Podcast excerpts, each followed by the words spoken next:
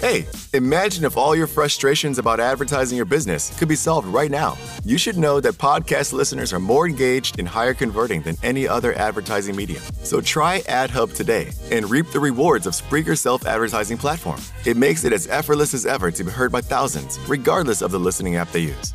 Visit Spreaker.com forward slash AdHub. That's S P R E A K E R dot com forward slash AdHub and start using your advertising dollars in an impactful way.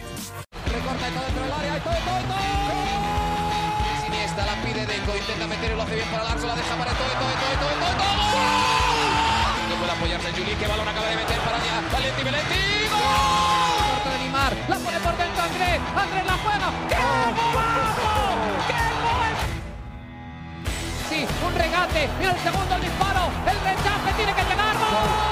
Del Barcelona. El Barça es campeón de Europa.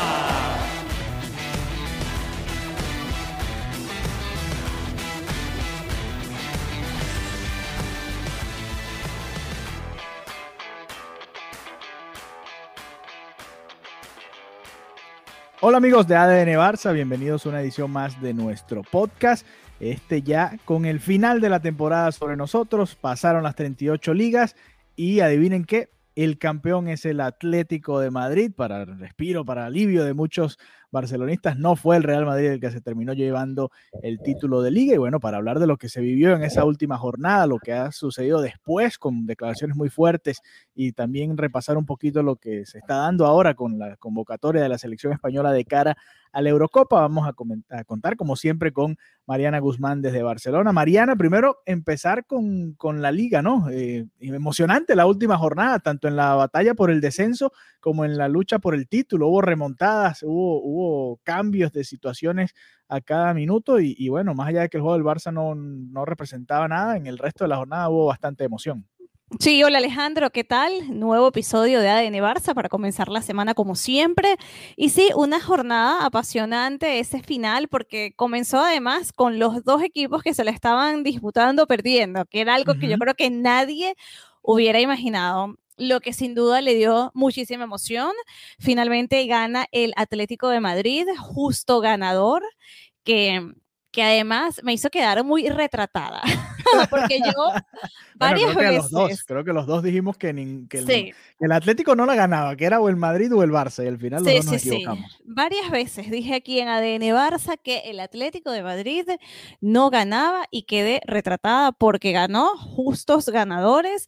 Lo que pasa es que en ese momento de la temporada donde comenzaron a perder puntos, parecía que la caída era en picada y no fue así, así que bien por el Cholo Simeone que también fue muy cuestionado toda la temporada y al final su filosofía logró eh, esta, esta, esta liga que representa muchísimo, y lo decía el Cholo, representa muchísimo también en un año como este que ha sido tan, pero tan complicado. Si hay un equipo que sabe sufrir es el Atlético de Madrid, en un año que también para la, humanidad ha sido muy difícil, entonces...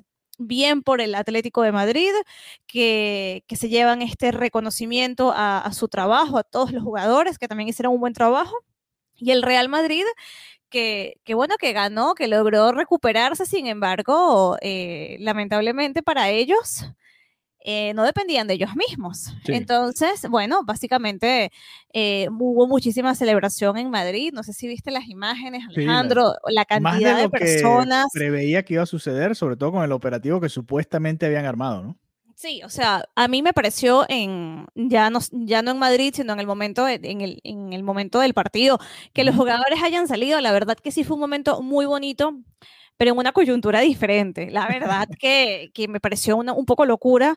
Y, y, bueno, X quedará para, para el recuerdo de los aficionados que se trasladaron hasta allá, para los jugadores que recibieron ese baño de masas, pero, pero me daba cosa verlos y la gente sin mascarilla y ellos también celebrando, me dio un poco de nervio y al final tuvo que haber carga policial porque no creas que la gente quería soltar a los jugadores del Atlético. claro, claro. Nadie los quiso soltar.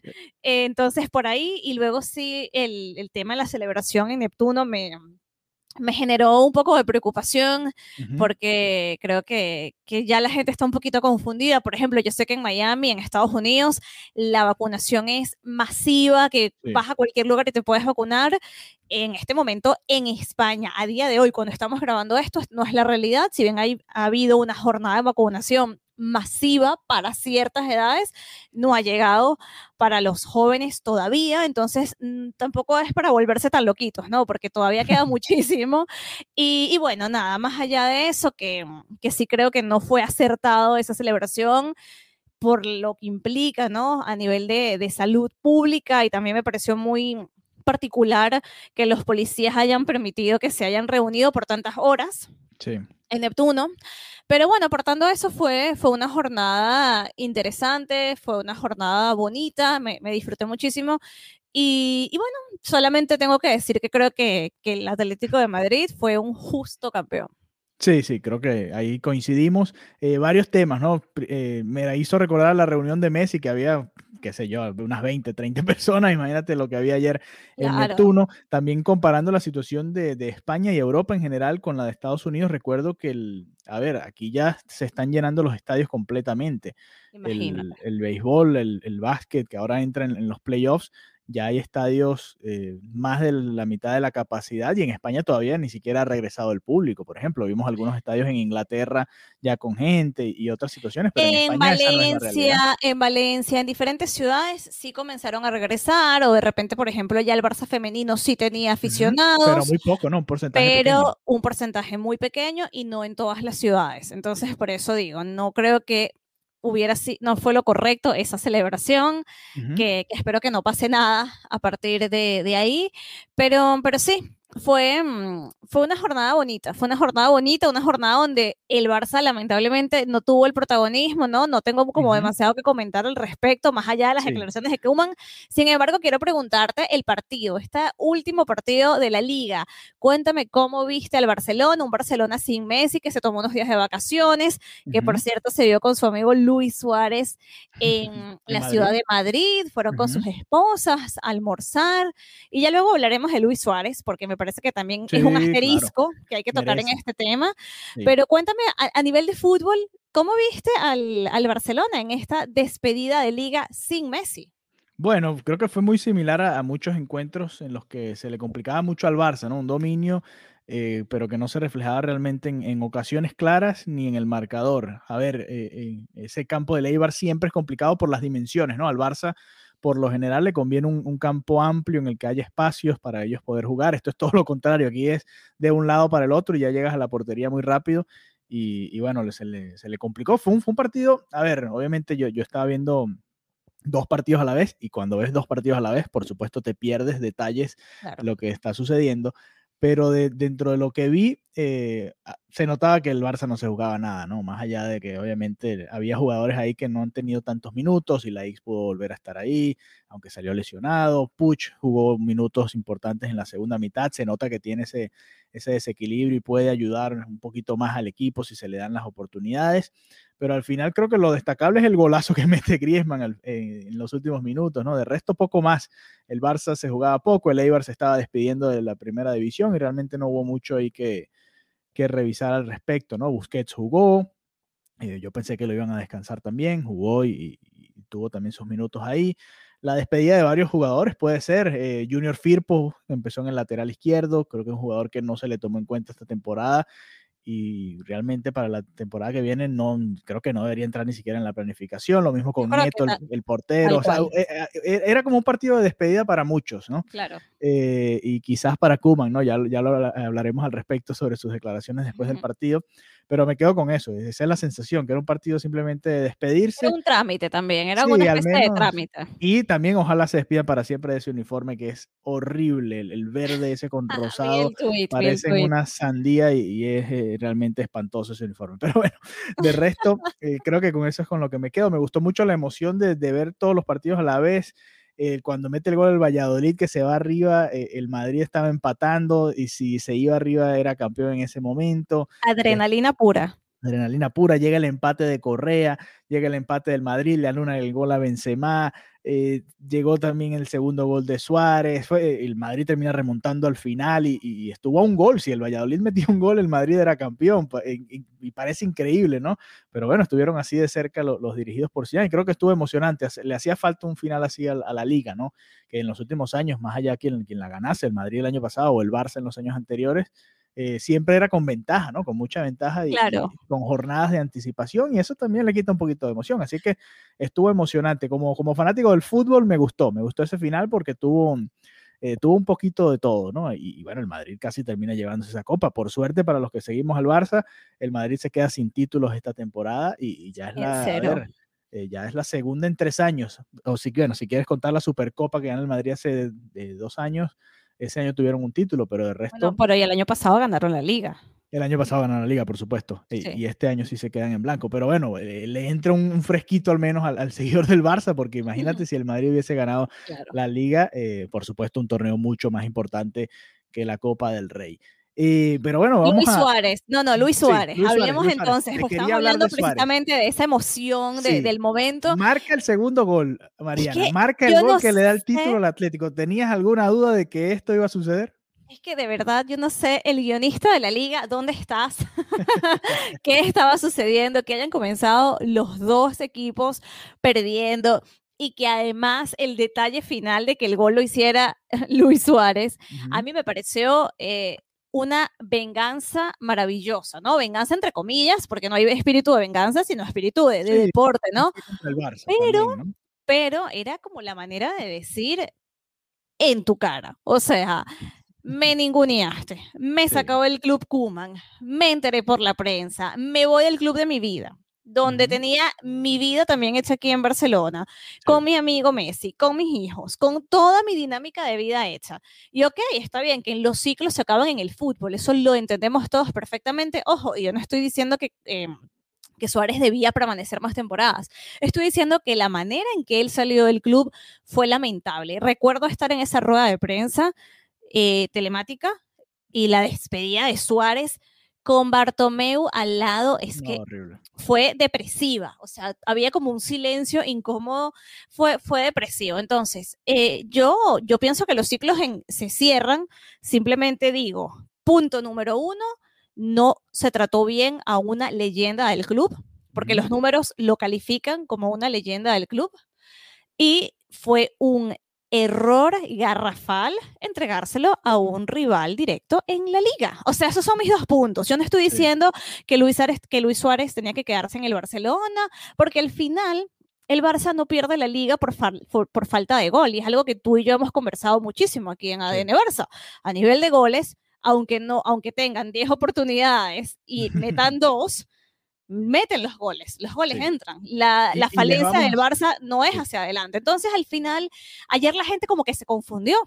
Como que decía, la gente en las redes decía, no, es que si Suárez hubiera estado en el Barça, se hubiera ganado la liga. Eh, no necesariamente, no necesariamente. Bueno, no, no necesariamente. Entonces, e, el Barça no pierde la liga por falta de gol. De hecho, el Pichichi nuevamente es Leo Messi. Pero igual. El Barça es el equipo más goleador. Igual vamos a hacer un programa especial con los números del, del, Barça, el balance de la temporada en general. Pero eso que comentas es, muy cierto, ¿no? y la imagen de, él llorando. Por ese gol de Suárez retrata nuevamente a, a Bartomeu y su combo. Kuman eh, durante la temporada se quiso lavar un poco las manos, ¿no? Fue como, bueno, yo, yo quería, no es que yo lo saqué, sino bueno, fue una decisión de, de la junta directiva, tal y qué sé yo. Pero bueno, él, estará asociado siempre a Bartomeu porque fue el, presidente que lo trajo y eso no, no, lo va a poder cambiar nunca. Y, y, este final, que el gol de Suárez sea el que le da el título al Atlético, por supuesto que tiene un sabor amargo para los culés. Hubiesen preferido, por supuesto, verlo en otra liga y, que no fuese al rival directo. Pero bueno, es algo con que ha sido como un tema recurrente durante la campaña, ¿no? Cuando Suárez empezó a hacer goles, que en algún momento estuvo liderando la tabla de, goleadores, se hablaba de eso, ¿no? Bueno, mira, eh, dejaste ir a Suárez a un rival y, y mira lo que está haciendo la gran racha que tuvo el Atlético de Madrid, sobre todo en la primera mm, parte de la liga, fue en, gran parte gracias a Suárez y eso hay que comentarlo y, estar claros, ¿no? Tú decías y los dos coincidíamos que creíamos que el Atlético de Madrid se iba a desinflar en el final de la temporada y al final vuelve a ser Suárez, porque no solo fue este partido, también marcó el gol de ganar ante los Asuna.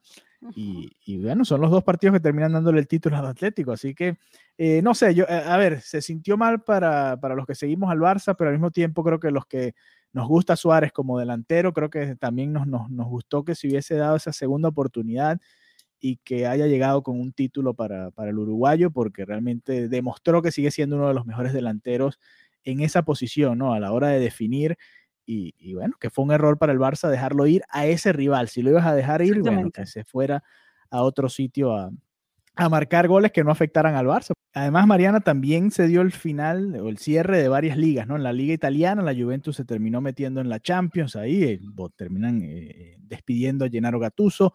En Francia, el PSG perdió la liga ante el Lille en Inglaterra, mucha emoción también y la despedida del Kun Agüero, muchos temas además relacionados con el Barça. Vamos a empezar con, la liga francesa, ¿no? El PSG y Neymar que se queda sin ese título.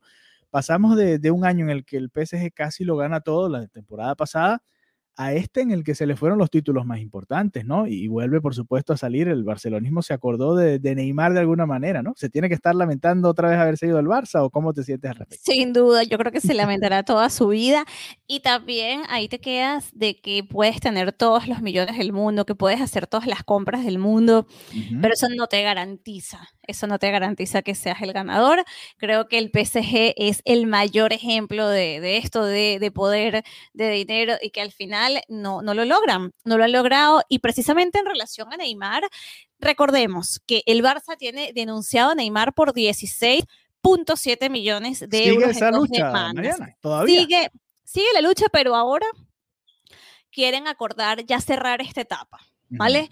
¿Por qué? Porque, bueno, eh, primero el Barcelona tiene esta demanda, primero porque le reclamó el retorno de los 10 millones que le abonó en su día por la prima de renovación meses antes de que fichara por el PSG. Y luego a esa cantidad se le suma 6.7 millones que lo condenó a pagar el juzgado cuando dictaminó que Neymar tenía que de devolverle 6.7 millones al Barça.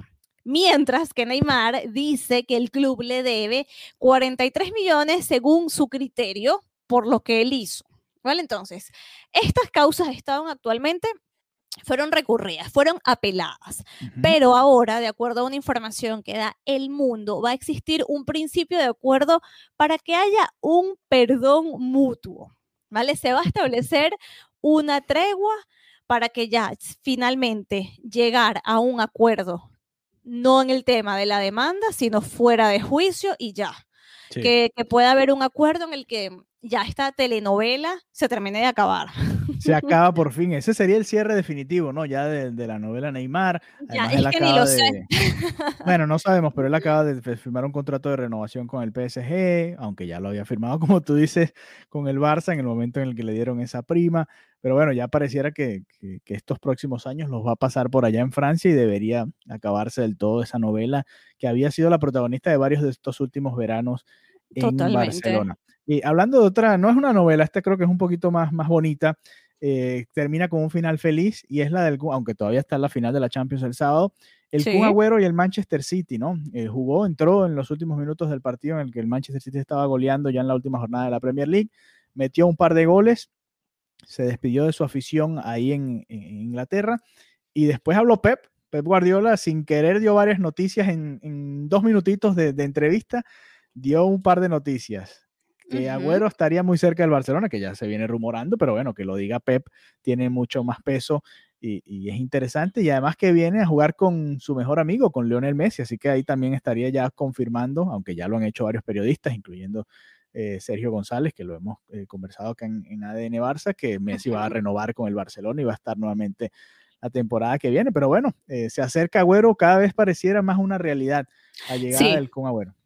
Sí, sí, sí, como bien lo dices, una despedida también soñada para él, con ese doblete, con el, con el estadio aclamando su nombre, con las banderas de Argentina, después de haber hecho historia en, el fútbol inglés, en la Premier. Yo creo que fue una despedida soñada y qué mejor manera de cerrar también este ciclo en su carrera. Es un jugador que ya tiene 32 años, que, con Leo Messi, que más allá de que sea su mejor amigo, o no, obviamente cercano a él, es el, bueno, es el, jugador referente, eh, también es argentino, llegas al Barcelona, creo que, creo que no hay pérdida para, para él en venir para acá, aun cuando esté dispuesto a rebajarse esa ficha, en hacer esta, em, esta transacción un poco más amigable, más sencilla para el Barcelona y bueno, la verdad que, está bien. Yo creo que igual eh, el punto aquí, y también es un tema que quiero que abordemos ya en otro episodio, em, es que siempre cuando se habla de fichajes es súper noticioso que se hable de, goleadores, de figuras, porque es lo que llama la atención. Sin embargo, eh, tienes a Leo Messi, no necesitas necesariamente a, a, goleadores. Yo creo que aquí el Barcelona tiene el problema muy claro en la defensa, lo, lo, hemos hablado episodio tras episodio, y a mí me emociona más pensar en cómo va a resolver el Barça ese problema, porque el gol no es el problema, ¿vale? Porque o sale Griezmann, que no sale tanto como Messi, o aparece Dembélé, o si se recuperan su Fati, que esperemos que se recupere, o sea, perfecto, qué bien, llega, llega el Kun Agüero, bueno, bien, porque probablemente aporte, no, no lo dudo, pero creo que se tiene que tener el foco en lo que de verdad necesita el equipo, más allá de estas, esto que a nivel noticioso es muy atractivo, pero en el campo puedes tener al Kun Agüero, puedes tener a Messi, puedes tener a todos los goleadores, pero si te van a seguir metiendo goles y va a seguir sucediendo esto, no se hace absolutamente nada. Sí, sí, se siguen cometiendo los errores que se cometieron sobre todo en la primera parte de la temporada, se van a seguir escapando los puntos, ¿no? Y ya haremos un otro episodio aparte, ya le estamos debiendo dos episodios, ¿no? El balance general de la temporada y después eh, los posibles fichajes que le hace realmente falta a este equipo para, tapar ciertas falencias que tiene, ¿no? Pero bueno, regresando un poquito al final de las temporadas de cada una de las ligas, eh, volvió a hablar Ronald Koeman y volvió a generar polémica Ronald Koeman después del partido, la victoria 0-1 ante Leibar allá en Ipurúa. Eh, ¿Qué te pareció lo que dijo Kuman? Eh, un disparo a la plantilla, ¿no? En un momento además en el que ya, más bien, ya se acabó la temporada, más bien, gracias por lo que hicieron y, vámonos, ¿no? Innecesario, innecesario es la palabra. Mira, Kuman el viernes dijo, hay que respetar más al entrenador y a los jugadores.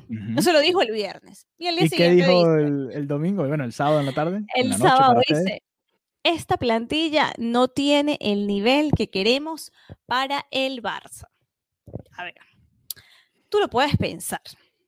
O sea, esto no es una relación romántica. Tú lo puedes pensar. Mira, este jugador no tiene el nivel, te, te reúnes con la porta, haces lo que tienes que hacer. Sí. Pero decirlo en una rueda de prensa, donde además pasas de hacer autocrítica, donde no, donde no dices, oye, no, ahora pide, primero pides respeto y luego eres tú el que lanza eso a la prensa de tus jugadores.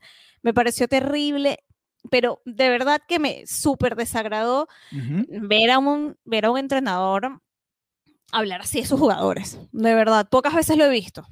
Pocas veces lo he visto. Los, los entrenadores evitan mucho hacerlo, como te digo, de cara a la prensa. Lo que pasa en el vestuario, bueno, ya eso es otra historia, ¿no? Pero de cara a la prensa me pareció decepcionante y más en el, en el caso de Kuman, donde mm, Kuman, Kuman se ha equivocado. Kuman se ha equivocado también, bastante. Entonces. Sí, creo que todos. Todos. Claro. A ver, eh, jugadores y entrenadores también, todos han tenido su, su cuota, ¿no? En, este año. Claro, y no culpo a Kuman por la temporada. Tuvo sus aciertos, logró un trofeo que ya es bastante para toda la tragedia que estaba viviendo el Barça en esta temporada pero no es ningún perfecto, ha cometido errores, igual siempre insistiré en que no entiendo por qué nunca le dio la oportunidad a Ricky Puch, o sea, ayer era también, el, sábado, perdón, era un momento para que fuera titular, no sé, digo, digo yo, no termino de entender, entonces al final digo, eh, ¿dónde está la autocrítica de Kuman?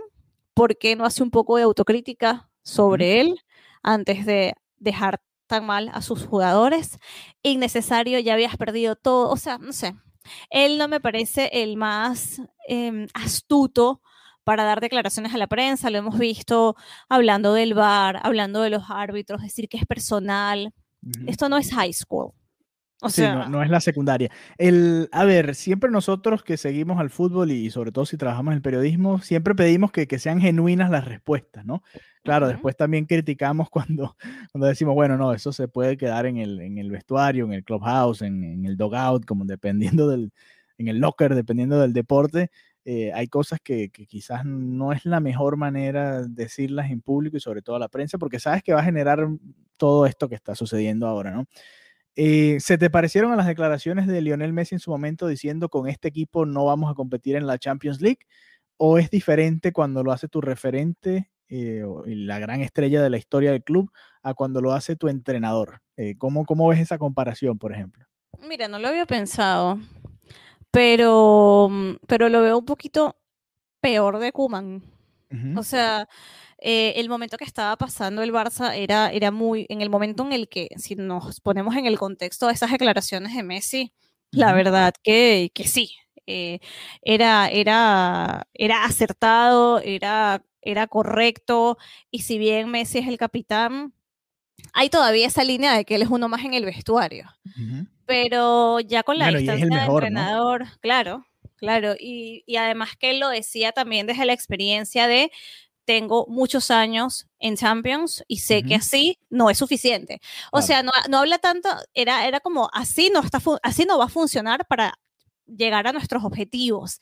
Pero de la manera en que se planteó y que se respondió, no sé, eh, en esta oportunidad me pareció aún más incómodo. Sí, yo, yo estoy de acuerdo contigo, pero me parecía interesante porque también Messi y varios en la plantilla han hablado de que quizás eh, les falta algo para, para, poder competir un poco más, ¿no? Obviamente, eh, creo que es un, creo que todos los que seguimos al Barça estamos de acuerdo en eso, ¿no? Que con este equipo, bueno, puedes ganar la Copa del Rey, puedes competir en esta liga que es un poco irregular, pero ya a la hora de, ir a Europa eh, es otra cosa, ¿no? hablando de Europa, viene por ahí la Eurocopa y Luis Enrique, nuestro querido Luis Enrique, eh, ganador del último triplete del Barça. y Se ganó las críticas también, se ganó las portadas, porque dejó por fuera. La gente se volvió loca. A los jugadores del Real Madrid, convocó a, tres del Barça, van a ir Busquets, eh, Jordi Alba y Pedri. su primera Eurocopa. Alba y Busquets, Pedri que llegó muy jovencito, va a jugar su primera Eurocopa, como dice Mariana. Eh, pero bueno, hubo, polémica porque hay, hay bastantes nombres ahí interesantes. Van solo tres del Barça, no va ninguno del, del Madrid. pero hablando de canteras, y van jugadores que quizás no están jugando en el Barça, pero que crecieron en el sistema del Fútbol Club Barcelona. Exacto, es lo que se habla, el toque de, la masía, ¿vale? Como bien lo dices, del Barça, a día de hoy están esos tres jugadores, pero, mm, pero que se formaron en la masía, ya, ya son seis en total, ¿no? Dani Olmo, Tiago, Adama, Eric García, Jordi Alba y Busquets. Entonces, Exactamente. Interesante, ¿no? Interesante también ver el, el impacto que tiene mm, la masía y también importante comentar que si bien no va ningún jugador del, del Real Madrid, que no me parece del todo descabellado, si te soy honesta, em, sí hay jugadores de la fábrica, ¿vale? Por ejemplo, Marcos Llorente, Diego Llorente, Pablo Sarabia y Álvaro Morata. Todos salieron de la fábrica. Si sumamos, hay 10 jugadores de las canteras de, ambos equipos, ¿no? y, eso también es importante.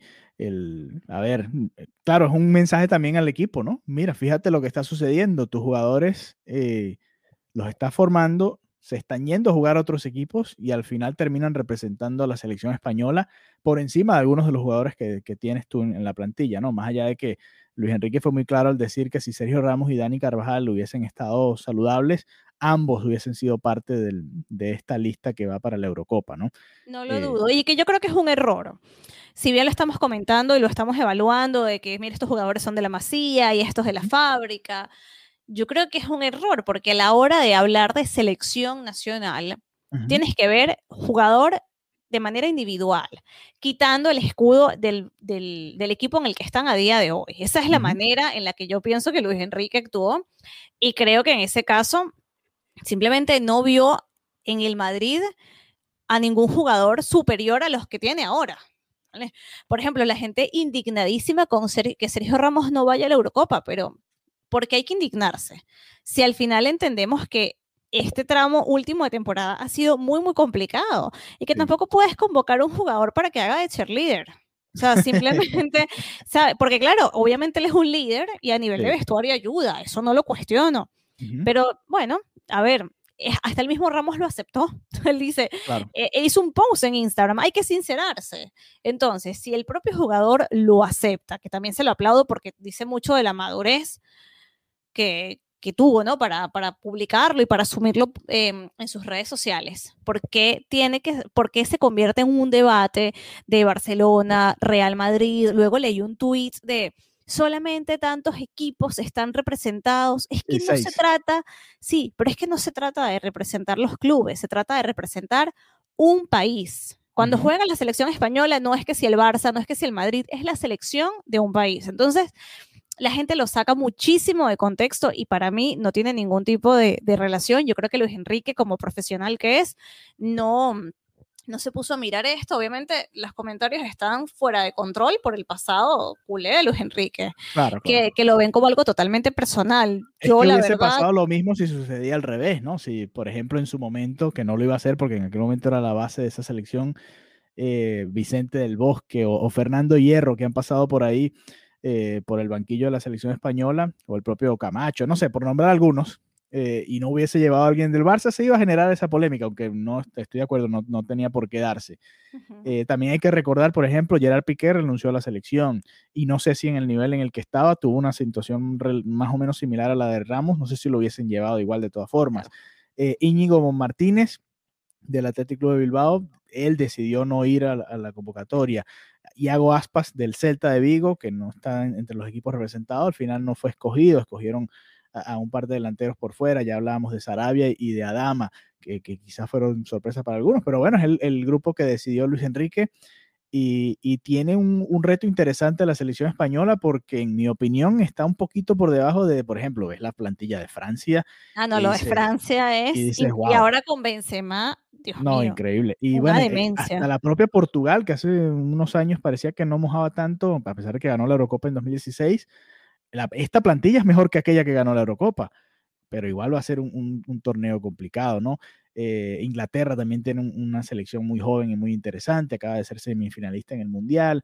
No sé, va a estar, va a estar parejita esta Eurocopa, pero bueno, había que hablar de, esto, ¿no? De la polémica que generó la lista de Luis Enrique que siempre tiene estas cositas, ¿no? En el Barça también generaba este tipo de, a ver, eh, tiene esa personalidad, ¿no? Se arriesga, le mete el pecho a, las balas en ciertas situaciones, ¿no? No, no se va con...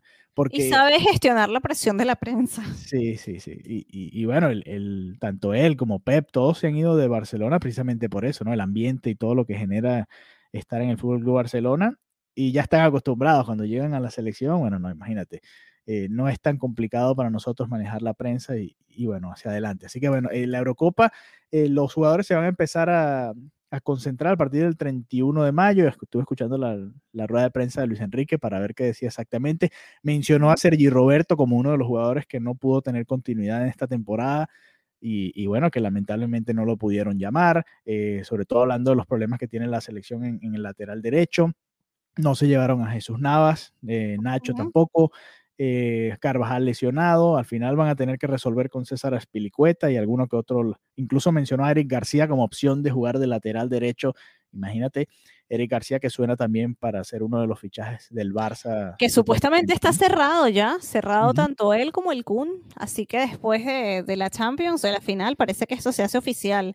En principio, esos son los dos confirmados. Así es. Para, para el Barcelona. ya tendremos bastante tiempo para, para, analizar los fichajes. Les prometemos para la próxima edición de ADN Barça un balance general de toda la temporada, los numeritos, además las cosas que quizás pasan por debajo de la mesa, eh, las actuaciones, ah, podemos incluso evaluar los mejores, los peores del equipo, todo un, balance general, ya un poco más en frío también, ¿no? Dejando pasar un poco todo este último momento de la liga y ya revisando las estadísticas y todo lo que dejó este campeonato y comparando con la situación en la que está el Barcelona al comenzar esta temporada. Muchas gracias por habernos acompañado y nos reencontramos pronto acá en ADN Barça. Hasta la próxima. Bye bye. Viernes. Los críticos aclaman que A Quiet Place Part 2 es la experiencia para que los cines fueron hechos. A Quiet Place Part 2, clasificada PG-13. Nada es más importante que la salud de tu familia y hoy todos buscamos un sistema inmunológico fuerte y una mejor nutrición. Es por eso que los huevos Egglands Best te brindan más a ti y a tu familia. En comparación con los huevos ordinarios, Egglands Best te ofrece 6 veces más vitamina D y 10 veces más vitamina E, además de muchos otros nutrientes importantes, junto con ese sabor delicioso y fresco de la granja que a ti y a tu familia les encanta. Todos queremos lo mejor para nuestras familias. Entonces, ¿por qué no los mejores huevos? Solo Egglands Best. Mejor sabor, mejor nutrición, mejores huevos.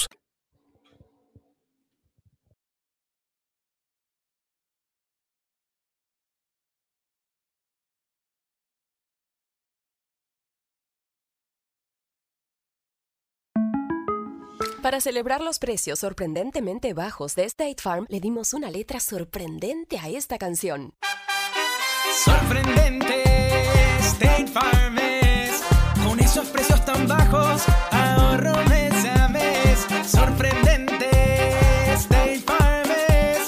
Yo quiero esos precios bajos, ahorrar es un placer. Como un buen vecino, State Farm está ahí. At ADP, we understand the importance of building the right team and offer the data insights to help. Just as importantly, our AI technology helps you pay the team accurately. Grow stronger with ADP HR, talent, time, and payroll.